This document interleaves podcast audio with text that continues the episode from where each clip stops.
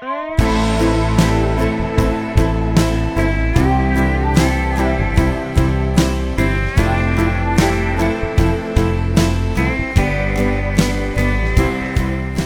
大家好，这里是长安老皮，我是亚，我是大郭，我是阿乐，呃，这期节目录前呀，其实已经录了四十多分钟了，哎，已经录了一遍了。结果录完之后呢，发现又神秘消失了。然后呢，哎，这个这个设备不推荐大家买了，一言难尽，一言难尽啊，非常难受啊，非常难受。嗯，这期节目我们要聊的内容啊，其实是最近刚刚发生的一件事情啊。熟悉我们的呃老听众都知道呀，上次我们录这种就是时政热点呀，或者热点事件这种，可能是一年前了，去年了。对，好像是什么老皮五月热点谈啊，好像叫这个。谈的奈万嘛，对对对，呃，今天我们要聊的这件事情呢，可没有那么简单了。嗯，它背后的事情呢，是非常的严肃，而且影响很大的。对对，就是七月十号啊，我在刷微博的时候看到了一条新闻，嗯，说是在呃哪个小区，我已经有点记不清了。业主呢，三百多个业主联名签署，单方面宣布，嗯，断供，哎。怎么理解呢？就是我们贷款买的房子，因为这个烂尾楼的原因，迟迟不交付。嗯啊，我们已经想了很多办法了，没有办法，只能选择不还钱了。对。然后当时呢，引起了挺多的讨论的，但是很快又被一些其他的事情给冲淡了嘛。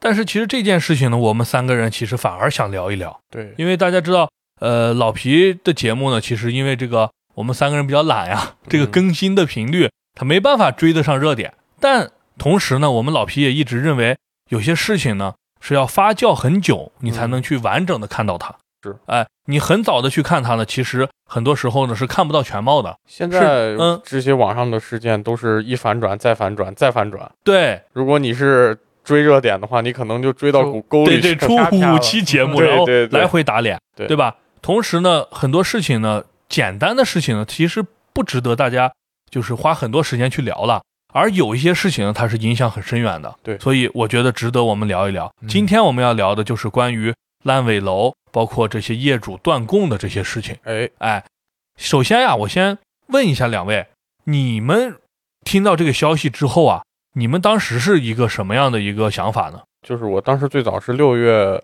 六月底，嗯，看到就是江西省景德镇，哦，景德镇，对，有有大概。四五百个人吧，嗯，就是签署了断供协议，然后我就，我就在想，这种东西到底有没有法律效益？对，就是我当时第一个蹦出来的想法是这样，就是我断供了，会不会影响我作为一个业主的这个征信问题？或者说，我说不断供了，到时候银行会不会以其他方式让我起诉我呀？对，起诉我，对对对对对，我第第一反应是这样。对，呃，由于景德镇这个是一个算三线城市吧。它并没有什么代表性，当时也没引起太大的这个关注。关注到七月中旬的时候，就是可能出现一大批呃一线城市的知名楼盘，对对，哎，都出现了这种情况。嗯，所以这种我觉得这个现象就是不能小看了，不不容小觑了。对对，这个现象可能已经对我们普通人是有着比较大的影大的影响了。因为我身边其实也会听到好多人就是说有这种烂尾楼的现象。嗯啊。就对我们普通人影响还是挺大的。对对，因为对于我们这个中国人来说，买房子在传统的观念中是最重要的一个产品了，几件事之一吧。对，几件大事之一了，最重要之一是。首先单价很高，对吧？然后呢，基本上是要掏空一辈子这个六个钱包，对对吧？如果你家庭条件一般的话，要掏空六个钱包，还要背负很大的一个贷款，对，把你的未来十五年、二十年、三十年的时间。都压在了这个房上。对，这时候呢，有一天突然跟你说不行了，房子没了，就这样了。你一看就是一个坑，或者说出来了几个漏风，对，就跟一个亭子一样。是，然后你的钱呢还得还。对，按我们这种普通老百姓朴素的这种观念来说，我凭啥？我凭啥？对对，就像我们举个例子，我现在要买一瓶可乐，对吧？我不可能这三块钱给到这个老板，然后老板说未来多长时间我给你把可乐灌进去，是吧？我肯定是一手交钱一手拿货，是那房子呢？为什么就会这么特殊？还有一点就是，我在这个也是，呃，七月上旬吧，当时看了一个凤凰卫视的一个节目，叫《正面》，嗯，里边采访了这个呃义和坊，就是西安义和坊。西安的朋友应该熟悉楼市的都知道啊，是在浐灞，就是北三环往这个西北的一个地方，知名烂尾楼。它还不是最近这两三年爆雷的时候才出现的，就它很早，应该有十年了，就一直停滞着。嗯，啊，好像是应该是一三年买的，还是一二年？当时呢，一直以来就是业主都跟这个开发商来回的去对去去沟通，但是一直推动不了复工。啊，中间也断断续续的修过两下，又停工，又修过两下，又停工。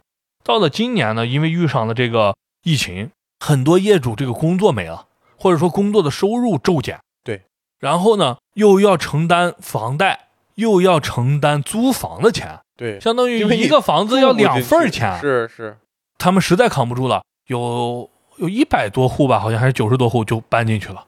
然后就采访嘛，就首先电梯也没有，嗯，所有人只能爬上去。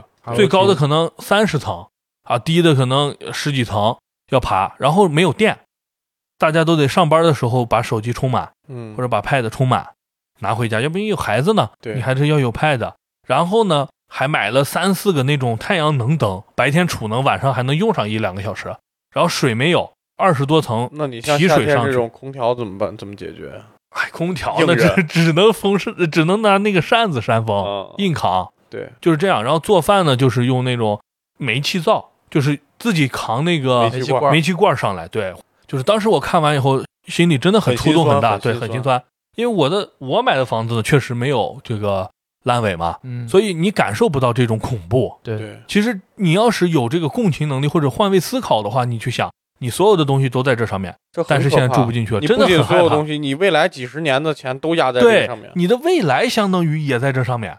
但是开发商告诉你没未来了，没了。对它这个东西的恐怖度比那个你买一个东西坏的差太多了。对，对你买个坏的最差就是退不了，那就认倒霉。嗯，对。所以呢，我们在跟大家讨论这个烂尾楼，包括这个断供的事情的时候啊，同时还想把一些就是这个烂尾楼怎么来的，嗯，以及咱们中国这个房地产发展到底是怎样的一个路路子呢？简单的跟大家分享一下，嗯啊，当然我们不是专业的，一不是历史学家，也不是经济学家，也不是房地产从业者，对吧？我们对这些东西呢也是了解的一些皮毛，但是呢，简单的跟大家做一个串联，让大家能在后面我们讨论到底支持断供还是不支持断供，或者说如果是你你怎么办？之前可以对这个全貌有一个大概的了解，对对啊，所以我这儿的感觉就是，嗯呃，这种断供事件的发生啊。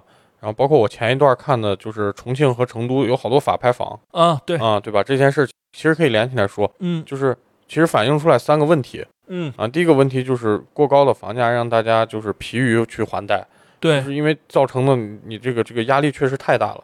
第二个就是因为疫情的原因，好多人收入骤减，嗯，然后实在是还不动了，对吧？对，或者说是这个整个地产行业的这个进入了比较缓慢的发展期，就就甚至是。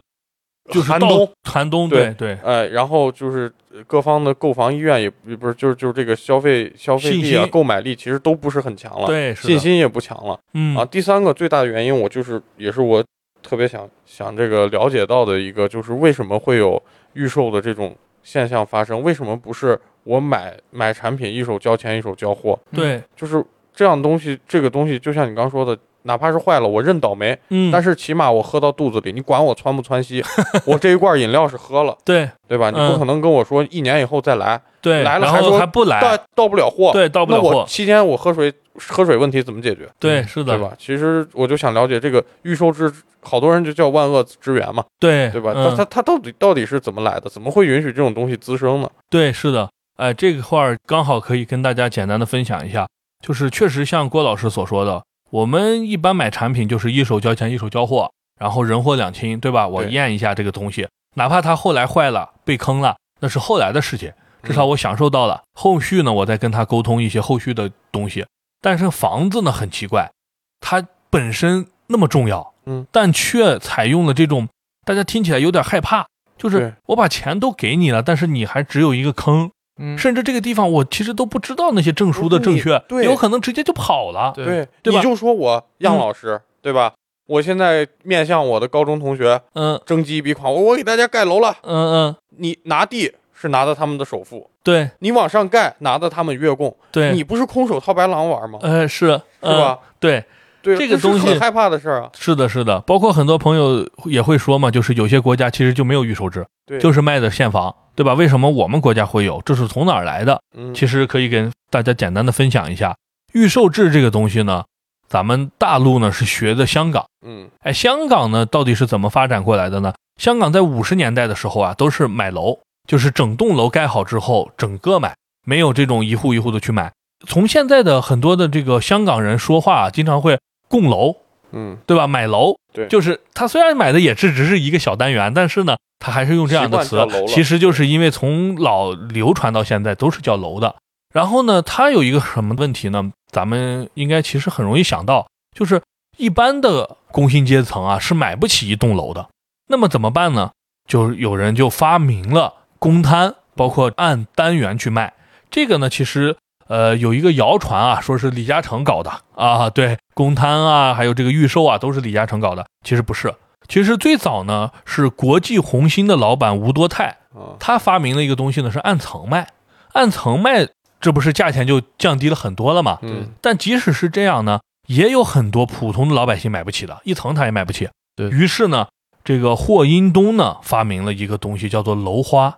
哎，怎么理解呢？就是说我把房子盖好到能入住的阶段，这叫开花结果了。嗯，在开花的阶段，我就去卖楼，这叫卖楼花。房是果，对，现房是果，期房是花。对，然后他又发明了呢，按单元卖，就是每个人可以买一户，七零幺、七零二、七零三。对，哎，这样去卖。在这个过程中呢，就会有一些公共的地方扯不清楚，对，对吧？你家人多，我家面积大之类的。于是他又发明了一个叫做公摊合约的东西，嗯，就大家约好，你这户呢按百分之十五，你百分之二十五，大家加起来百分之百，把这一块公共的地方分了，嗯啊，然后去交那些物业费啊、保养费啊、电梯费啊什么的，就是这个东西。呃，我们国家在这个九十年代，九三年、九四年吧，就引入了这个楼花，嗯啊，也就是这个预售制，包括公摊啊，都是这时候直接引进来的。预售制，我们国家引进来的原因是什么呢？其实跟这个香港也有点类似。嗯，我们国家当时经济刚刚就改革开放没多久，对这个经济底子其实还是很差的。很多民营的这种房企呢，其实就没有民营房企，因为它花钱太大了。修一栋楼，从拿地到盖楼，施工队对吧？到后面的后续的这些内部的一些装修，并且它这个周期呢，其实也很长，就是说很大的资金占很长的时间。非巨大的公司，它根本就做不了，所以呢，就满足不了我们这个人民群众日益的这个住房需求和这个建造的水平，建造的这个速度是赶不上的。对。于是呢，就引入了这个楼花，让这种房企呢，相当于只要有一小部分的钱能先把地拍下来，对，然后呢开盘，开盘以后就能收到这个首付，用首付呢把它先盖到一定程度。然后呢，再把后续这些钱银行打过来，我再继续盖。对，类似于郭老师说的小空手套白狼。对，是这样的。嗯，其实我就说，当时你你刚说那种阶段啊，其实没有什么地产商可言。对，包括早期进入咱大陆的这些地产商，也好像都是从什么香港啊。对，有一部分。因为为什么？因为当时就像你说的，他拿一笔很大资金去盖楼，咱们那时候住的都是家属院。对，就除非特别牛的厂，嗯，或者是效益特别好的国营单位，对，这样会给你盖楼。因为本来咱的民这个民营资本也就没有起来，是的，就没有什么大的民营企业。然后自从这个引进了这个商品房之后，人要买房的这个概念，嗯，才开始树立，对，才从这个这个叫什么分分房，嗯，转变成了买房，对对，是的。我们就就相当于借鉴了，或者说拿来主义啊，把这个东西拿过来了。所以，回答刚才浪呃郭老师前面的那个问题，它是不是万恶之源呢？我的认为是，它是菜刀。嗯，砍人砍菜由拿的人来决定。有两面性嘛？对，有两面性。你如果当时不引入这个，也许根本就发展不起来啊。你你还是在福利分房，还是在大家还住的很小的房子。对，就是没有生活品质可言。对，没有品质可言了。呃，关于这个预售制呢，我们就聊到这里。嗯，然后另一个问题呢，就是既然刚才杨老师你说了，你说这个是菜刀，对，哎，那为什么现在砍人了？嗯，对吧？为什么现在这么多的烂尾楼，那么多的空置楼，房价这么高？是，哎，这个原因是什么呢？其实这个可就说来话长了啊，就不是那么一两句能说得清楚了。我们刚好在给大家解答这个问题的时候呢，把咱们中国的这个房地产发展呀，简单的讲一下。呃，里边很多资料来自于这个置身室内，包括类似呃相关的一些文章吧。反正我也是总结了一些啊，有什么不对的地方呢？大家也可以在评论区反馈。我们都不是专业的，只是从自己的这个角度去说一说。对，是的，是的。呃，最早呀，在九三年的时候，咱们国家出台了这个分税制。嗯，哎，分税制的原因是因为中央穷，地方有钱。对，就是最早呢是地方包干制，哎，就是比如说我广东挣了多少钱都是我的。对啊，然后呢中央没钱，嗯，就没办法发展一些公共事业，比如说打通全国的铁路啊，包括这种教育啊，还有这种西部东部发展不均衡的原因，不协调，不协调的事儿，他没有钱去调，没有办法把这个往平调。对，然后呢就出台了这个分税制。分税制之后呢，大家知道税呢分为三种。有这个中央税，有这个地方税，有共享税。中央税中央直收，地方税地方自己花自己收。然后共享税呢是百分之七十五到中央，百分之二十五到地方，既保证地方的这个积极性，又保证中央能有钱。嗯啊，呃，分税制出台之后啊，国家进一步呢就想拉动这个经济发展嘛。但是呢，地方就说了叫苦了，我地方没钱，钱都被你中央拿走了啊，你转移支付了或者怎么了，我没钱。咱们国家的这个治理可不是很简单的，大家都把钱给到我中央就可以了。地方每个人如果都没有积极性，就变成大锅饭了。对，你的所有政令都出不去，要成计划经济了。对，又成计划经济了，那么就必须补偿人家地方。对，那怎么补偿呢？其实当时是广东省提出来的，因为广东省是当时这个最经济实力最强的省，他提出了，那么我就需要把土地财政归到我，就卖地，我广东的地我广东收钱。嗯，这个你必须得给我，否则我没办法给你。支付这么多，然后呢，中央也就同意了嘛，要调动人家积极性，于是就有了土地财政。土地财政的逻辑是什么呢？是我的这个地呢是归国家的，对吧？不能卖给个人，这肯定的，但是可以租给你。嗯，哎，商业用地呢四十年，这个工业用地五十年，这个住宅用地呢七十年。咱们现在都知道，咱们买的房一般不是小产权的话都是七十年。对啊，这时候呢就有可以变动的地方了。浪老师是一个这个，比如说是海海归，是一个华侨，有钱，想要来我们这里投资。我呢，怎么吸引人家呢？我就说我这个地你建厂子呢，我这个地一毛钱不收，嗯，还给你四通一平啊啊，通水通电，对吧？把路整平，对啊，推通气呀或者什么都有，通网都给你弄上，七通一平也有。然后呢，你就愿意了。你盖了厂之后，你是不是要招工？对，你招工，周围的人是不是就有了工作岗位？就有了经济，就有了钱，有钱他们得住啊，你得住在工厂周围嘛，对不对？那么住哪儿呢？我政府资助这种，也就是贷款给这些民企、民营的这种房地产呢，就可以开盘了，就可以就建造这种房子了。建了房子以后呢，房子是有这个不是无偿的嘛？那么就你买商品房，买了以后呢，你有些钱不够，你要贷款，贷完款以后呢，你背负了这个贷款。但是银行把这部分贷的钱呢打到了房企上，房企又可以继续拿地，继续盖。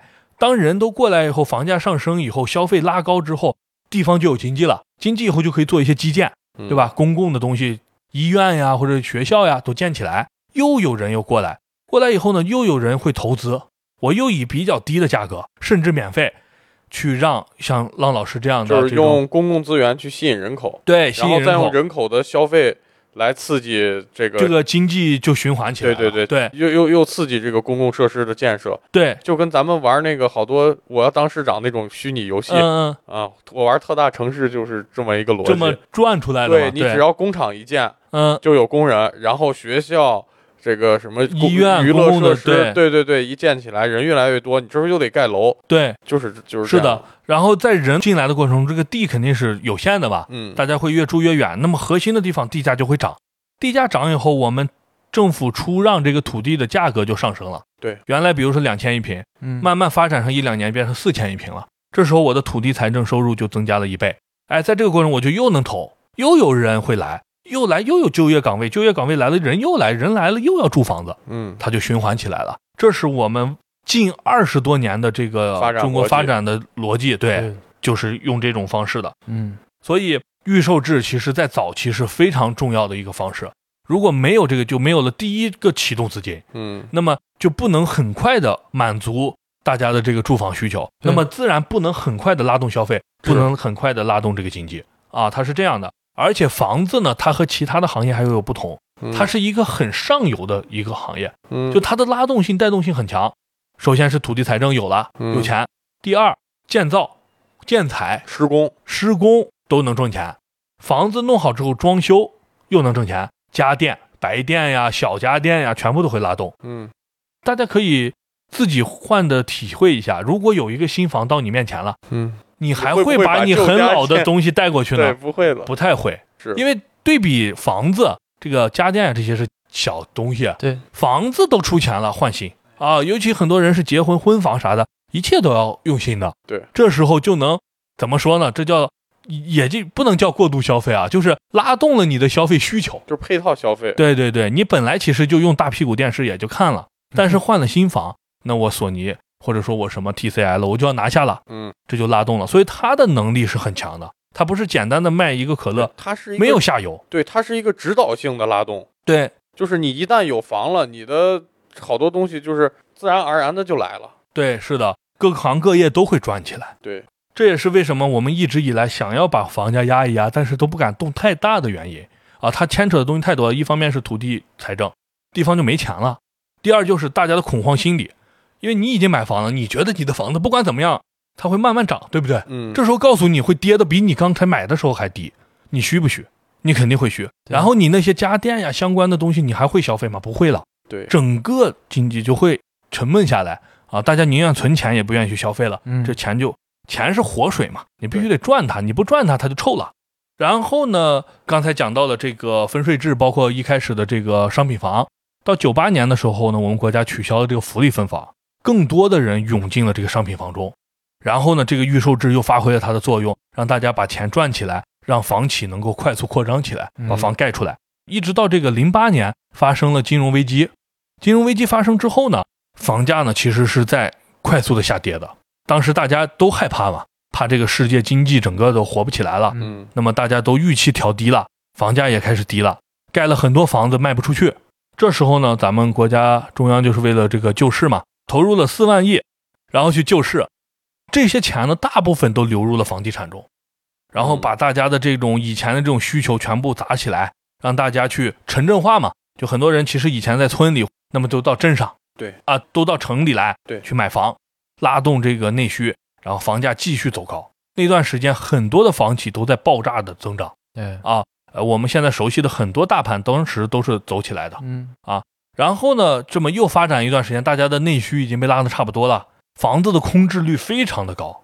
尤其是在有一些城市，呃，大家应该听说过，比如说鄂尔多斯啊，或者东北的有一些地方，包括海南的一些地方。对，就房子一大堆，但是连旁边连个工作的地方都没有，连个鬼。对，就根本就这种房子，它出来以后就其实是，就是大家都疯狂了，在那胡盖、胡弄，其实根本就没有想过配套的产业。而且那时候就是稍微大一点城市都爱搞什么新区，对，拉一块大地，对吧？离的他妈几十公里远。对对，是的，配套什么都没有，都没有。原有的地方其实都没填满，就硬炒，硬在那儿就是翻呢。对，所以当时的空置率非常的高，然后整个就是经济一差以后啊。大家这个信心不足之后啊，这些房子的问题就特别大。当时呢，国家就出了一个口号，叫做去库存。嗯，哎，就是说把这些库存率都要打掉。到什么程度呢？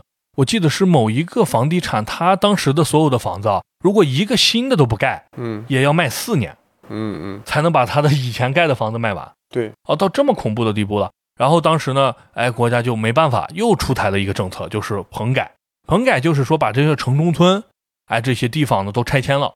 拆完之后呢，我给你赔偿的时候呢，是实物加这个货币，对，哎，这个就叫货币化的这种回迁，啊，对，就是说给你几套房，剩下的我不能给你房了，嗯，必须给你钱，不管你怎么想，我都要给你钱，对，给了你钱以后呢，你就可以去消费了。大部分人呢，把钱就投到了这个房上，对，就又买了一些商品房，这些商品房就被去了库存了，嗯，还有一些人可能就乱花了嘛。当时我记得一四年的时候，我回太原，我哥给我讲过很多这种大概一夜暴富、两夜赤贫的这种故事啊。当然，大部分人肯定还是买了房或者买了车这种东西啊，不会就就是懂了花了。对，这时候呢，就把库存又压了压。嗯，但是呢，这个东西就是相当于是两倍毒药嘛。嗯，你虽然把库存去了去，把压一压，但是你让房企给了错误的信号，包括人就普通百姓也有错误的信号，就是中国的房不会跌。对，啊，永远都不会跌，只是涨得快和慢。嗯那时候的投资呢，尤其是一般咱们这种普通人，没有那个能力的人，都会投资房子。对我们觉得放的比金子还稳。对，炒股不行，对对吧？天天三千点就失手了。对，炒别的也不懂。对，那就房子，感觉是百买百赚啊，就有这种的心态了，导致当时的房企呢，就是疯了已经。你知道疯到什么程度呢？我举几个例子吧，不细说了。当时最疯狂的人是谁呢？两大房企，我不知道会不会咱们这个节目到时候被人家给告了啊？就是呃某大和 某某园啊啊，这两大是最可怕的。到什么程度呢？我们知道这个房子呢，它是一个低周转的一个产业。嗯，怎么说呢？我首先要拿一大笔钱去拍地。对，走手续啊，竞标呀，干啥乱七八糟，很长时间，可能一般要两三个月、四五个月、五六个月，回款周期把地拿回来。嗯，拿回来之后我要盖吧，不盖我不能卖的。就是开盘，我们虽然是期房，也不是说往那一围就就能卖，你得先它达到一定的标准，比如说地基建好，才能真正去卖。预售证还是对，然后要办预售证，啊，然后才能去售卖嘛。售卖也没那么快，你虽然有些盘大家抢。但其实大部分的盘还是要用一段时间才能卖掉的，尤其是那些顶层啊、底层啊、那旮旯拐角啊那些的房子，嗯啊很难卖，它要很长时间，所以它的这个收益曲线呢，其实是先是往下走，就是一直在亏，然后往上回，回到某一个点，正好回到收支平衡，再往上就开始，你可以理解就一直在卖了，这时候就一直在收钱，最后卖完回零，它是这样的一个曲线，嗯，但是呢这些。房企老板贪心不足啊，他们想的方案就是，我挣的钱是什么呢？是我这个正坐标的这一部分，减去负坐标的，就是我挣的利润嘛。对，如果我把我这个回正资金回正的这个点往前推，这个负的地方就小了，就变成了这样了，对吧？嗯，可能听众看不出我的手势啊，大家可以理解，在零以下的地方越来越小，对，零以上的越来越大，这样的我利润就大了。那么怎么样能把回正的缩短呢？就是要。开盘要早，就是越早越好，因为一开盘就可以卖嘛，一卖就资金就可以回来了，让我投入的资金的这部分时间越来越短，我就可以拿这部分钱又去买新的地，对，又开让它转起来，这个就叫做高周转。然后呢，某某元啊，当时甚至打出什么呢？就是原来其实一般来说卖卖楼的话，基本它的一个回正曲线呢，需要十二个月左右才能。就是说，把一个盘差不多消费完，从对是呃不是从负到正，就是到售卖完成啊，大概是要需要这么长时间。而他发明了什么四五六，当时他喊了口号，我们某某园要做四五六。嗯，四五六是什么呢？四个月我就要把地拿到，第五个月也就再加一个月，我就要回正，就是要开盘。嗯，然后再加一个月，第六个月要售完，我就要售完百分之七十。哦，就是这样。这时候大部分钱都回来了，我就要开下一个盘，嗯，一下子把时间相当于拉了一半啊，就变成六个月了。然后呢，到了什么时候？到了这个一九年的时候，他疯狂到提出了三四五，嗯，三个月我就要土地就要开建，四个月就开售，五个月就要收百分之七十，嗯，哦，到这种程度，然后就出现了很多问题。你想，房子这个东西可不是抠个脚或者剪个指甲盖这样的呀。出现什么情况？二零年的时候，它出现了好多次的那个，呃，建造过程中电梯突然塌掉，六个人死了，还有那个墙也倒了，压死了一个人，就是好几次这种事故。嗯，大家知道这种东西可不是一蹴而就的，你说压就能压吗？你是成龙吗？省电百分之三十，对吧？就是说他还想那个缩短这个建造周期，对，但是这种东西并不是说是很简单的一个堆积木。对，它本来这个建造周期你要压的太过了，就很容易崩这根弦儿。是的，它到什么程度呢？就是一般房子盖的工序是怎么样的呢？首先搭框架，水泥钢筋，对，搭到最上面封顶，嗯，然后开始刷一层别的东西或者铺一些瓷砖之类的，再往上上。一般来说是这样的，所以它是类似于串行的方式去开发的。嗯，但是某某园呢，它的开发到了什么程度呢？就是楼上还没封顶，六层已经精装修了。哦边边搭架子边铺瓷砖，对，就是三楼还没盖起来，一楼已经开始要把房给进人了，弄起来了。当时风光无二，对。然后呢，就遇到了这个，其实咱们国家一直知道房价有点过高了，虽然房子是拉动我们经济增长的一个马车，马车或者说车头，对对，但是呢，如果一直在飞速的、不合理的上升的话，嗯，那么其实是隐患非常大的。对，首当其冲的是什么呢？就是年轻人的生育意愿逐年走低啊，就是这个房价有点太高了，高到什么程度呢？你虽然是比如说从事金融行业或者是互联网，已经是高收入了，对不对？嗯比平均收入高很多了。你在北京，你谁敢说自己买房？谁敢说燕郊，对吧？除非有家底啊，不算家底，你工资再高，你也得还他十年二十年，更何况普通人了。对。那么在这种情况下，大家还会就是说再加入一个孩子这样一个负担吗？对，结婚可能都结不起了，对吧？这个东西是很严重的。第二点就是大家呃，其实真正包括国外的一些国家啊，拉动经济的时候呢，很大的一个地方是什么？是消费。但是我们国家的消费一直占比不高，为什么呢？钱都拿去买房了。比如说郭老师能买一个贵一点的摩托吗？他不买，他可能想着我还我的房贷。浪老师可能本来想喝一个八块钱的饮料，但是每次都喝两块五，为什么？他觉得我得省点钱，以防万一。对所以这个消费根本就拉不起来，大家都是在那个金字塔最底下的，对，就吃吃饭喝点工资，我第一件事房贷一还我就没了，没多少了。对，对的，房贷一还，品质可言呀。是的，我的消费就上不去啊，那些新的消费品啊啥的也就增长不起来啊。其实我们的内需其实很大，但是调不起来，因为房子把我的钱拿走了。主要真的是是的，你不敢想那些消费，对你，你就不会去想，你就觉得你现在就就可以了，你的眼睛没有被打开，所以消费在我们这儿一直占比很低。这时候呢，出口是我们的重点，又遇到了，一来是国际这个环境，对吧？越来越可能环境不太好了。第二就是疫情，其实国外也在收缩，这时候你的出口还能再那样的大的挣钱吗？不可能了。再加上人口红利逐渐开始下滑了，对，我们就遇到了这个，就是相当于是瓶颈了，卡住了。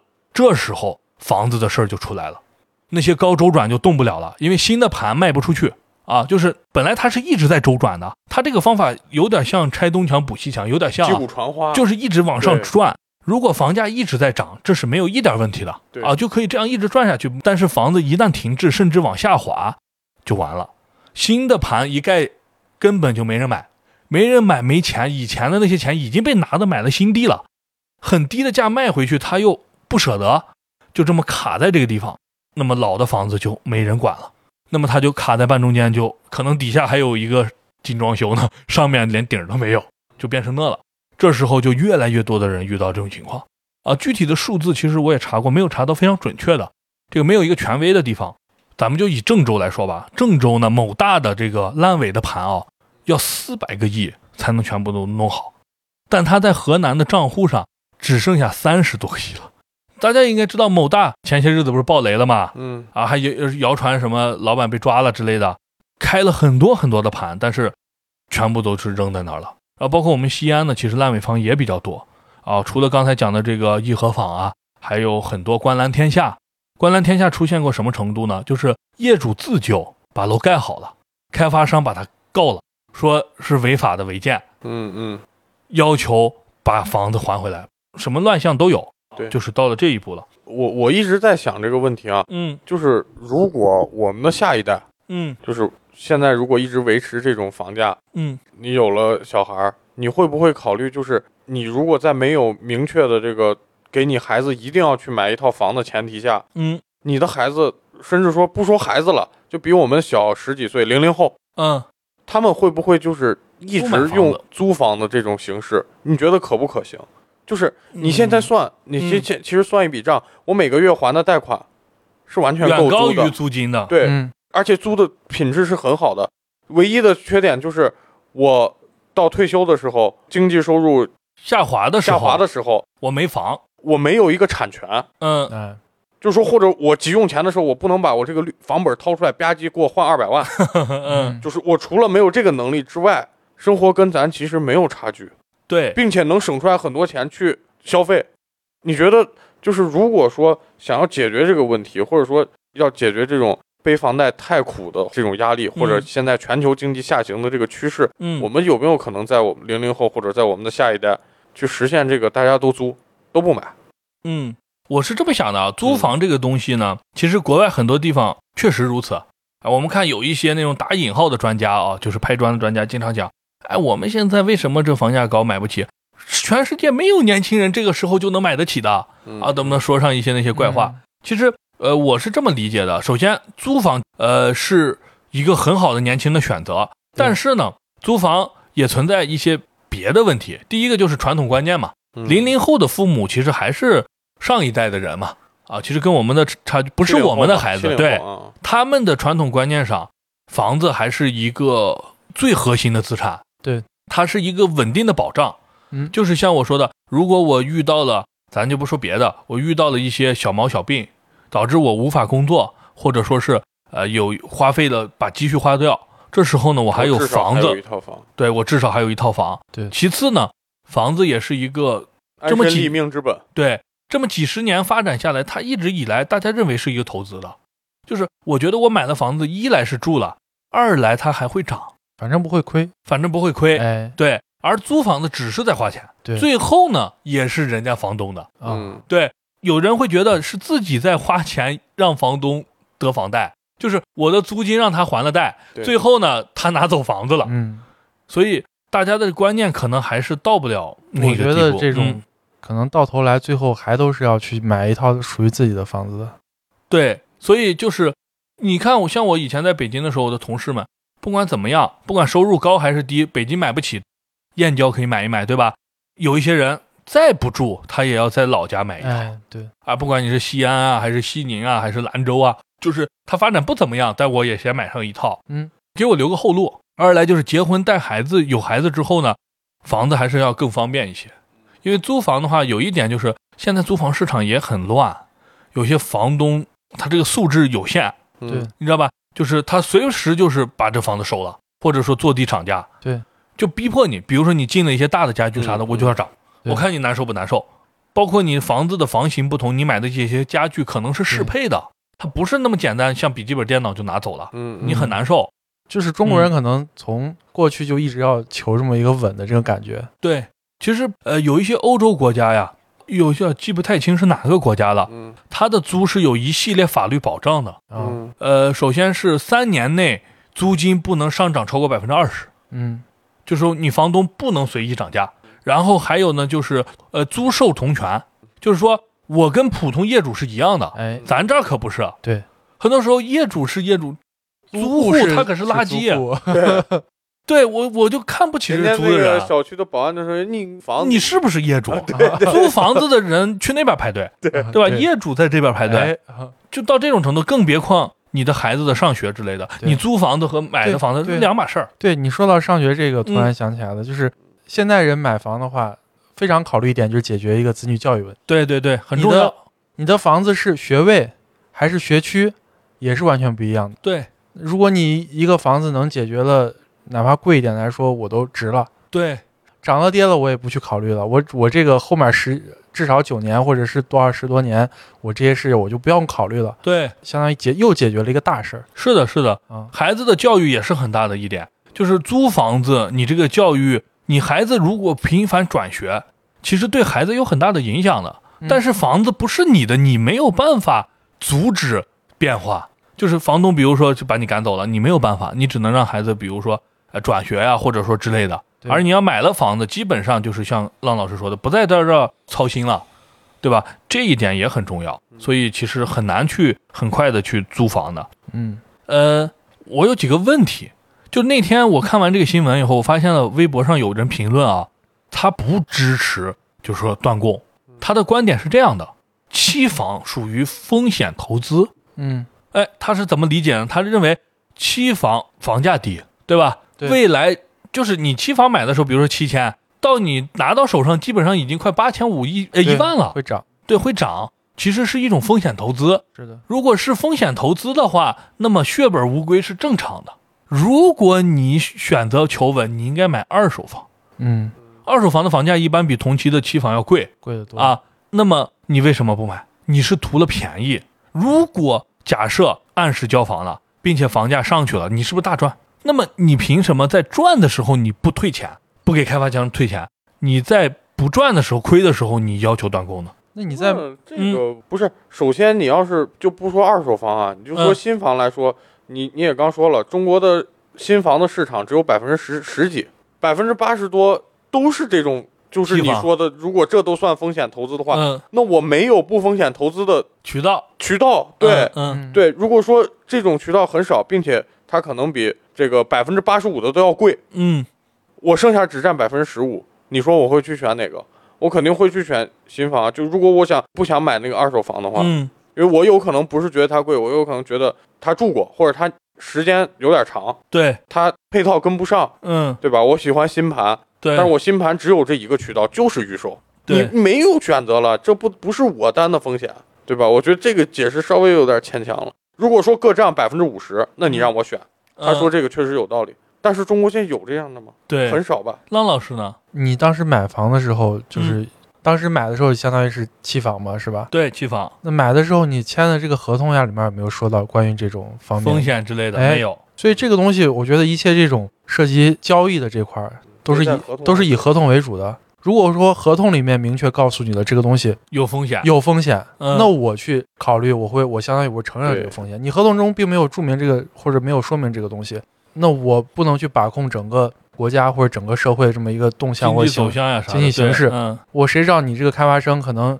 有什么突然哪一天资金断裂或者什么问题，债务突然暴雷了，嗯，那我去承担这样一个后果，对吧？对，是的。我当时看到这个评论的时候，我当时一想，哎，这是一个新的角度。咱先不说它对还错啊，是一个角度。然后我当时仔细的分析了一下，我个人的看法和两位老师其实是相同的。呃，第一个点呢，就是刚才浪老师说的这个点，风险的东西呢，你要标注，要注明给我的。包括我现在买基金，到底是货币基金，还是保本的，还是不保的，还是那种风险很高的，对吧？甚至他还会测评我到底是能接受到哪种程度，风险接受保守型还是进取型还是什么，对吧？你什么都不告诉我，你在最后。不行了，你告诉我有风险，这肯定是法律上说不过去。对，第二个点，房子有它特有的东西，在中国还是我刚才说的，居民的百分之八九十的财产都在房子上。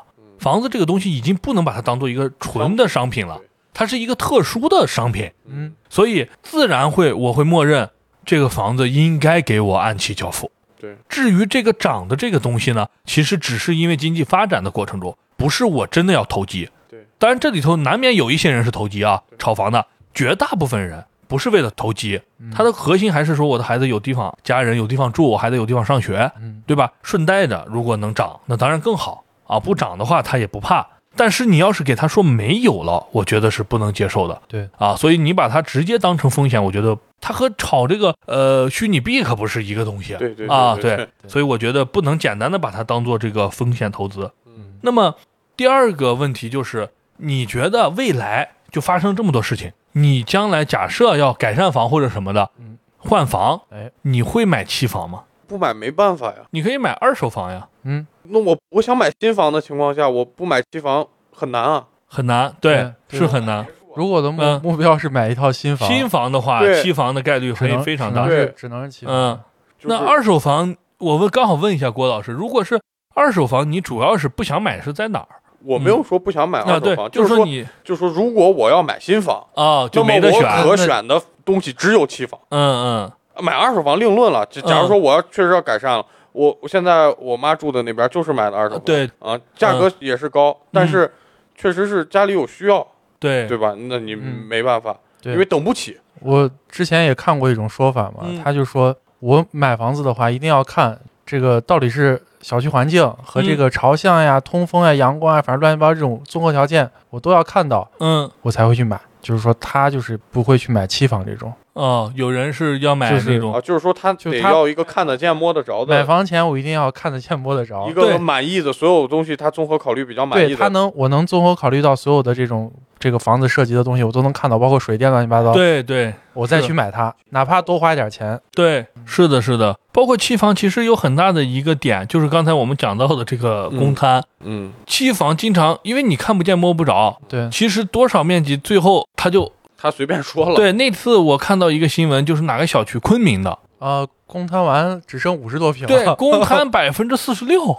就是我买了百分之百的房子，只剩下百分之五十四了。我住楼道行不行？对啊，你你你，就那房子那床都只能放一米八，两米都放不下。嗯，就是那种房子。而你要是买二手房的话，你肯定这这一看就能看得出来，是是对吧？所有的数据都有了啊。其实，呃，反正现在也有网上也有人呼吁说是取消期房啊，也有人呼吁说不用取消期房，但是监管一定要对做到位，监管就是没到那个节点，绝对不允许。对，在他就是你说这个某某园啊，那嗯，呃，某某园这这种这种急功近利的这种建房的模式，嗯这种是一定要打击的。嗯你那么想回款，你怎么那么牛逼呢？你他妈同时骑好几栋，嗯，这种就是坚决要打击的。对，我们要你行，你老老实实赚稳钱的企业，我们鼓励。嗯你要是老想搞这些割我们韭菜的这种企业，嗯一定要打击。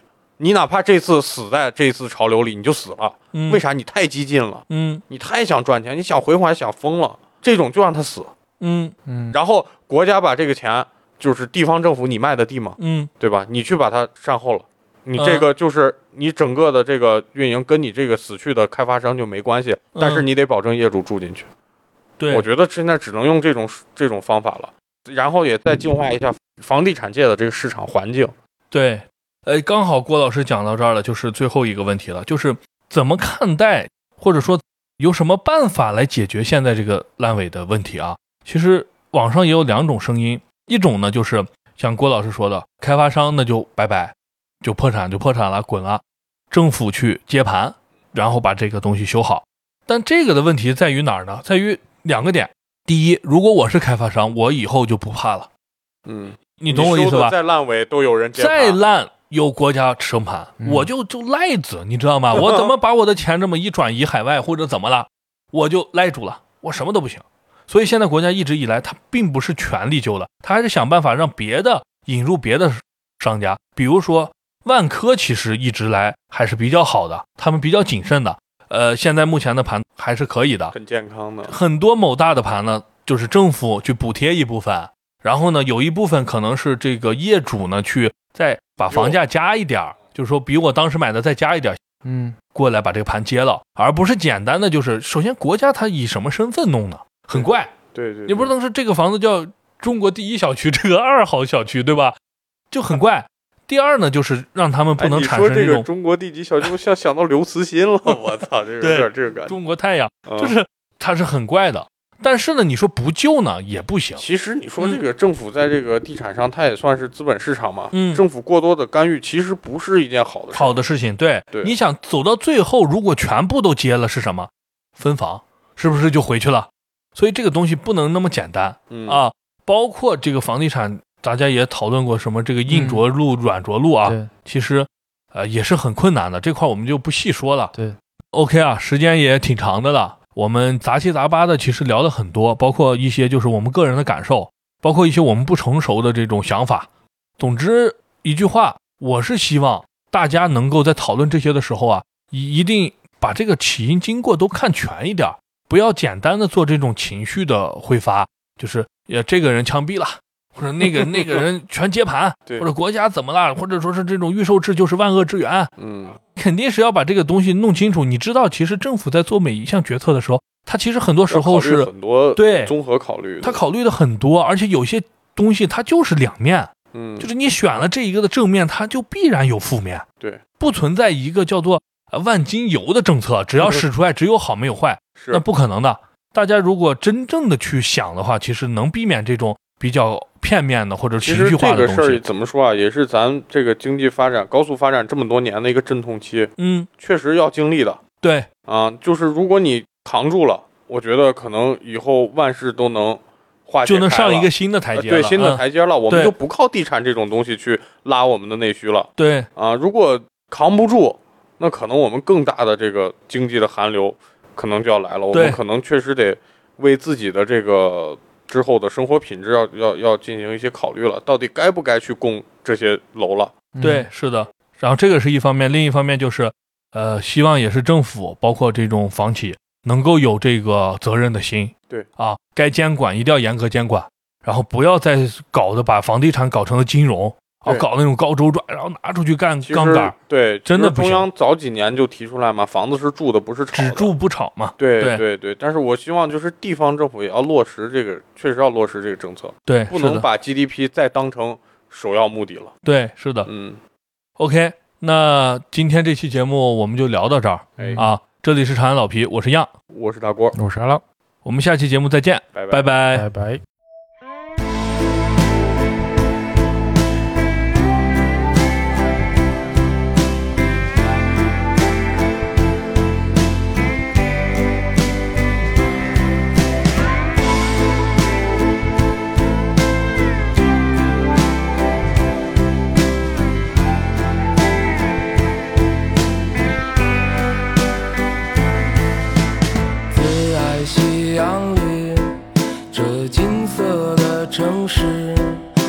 霞光都在唤醒，心中无限向往。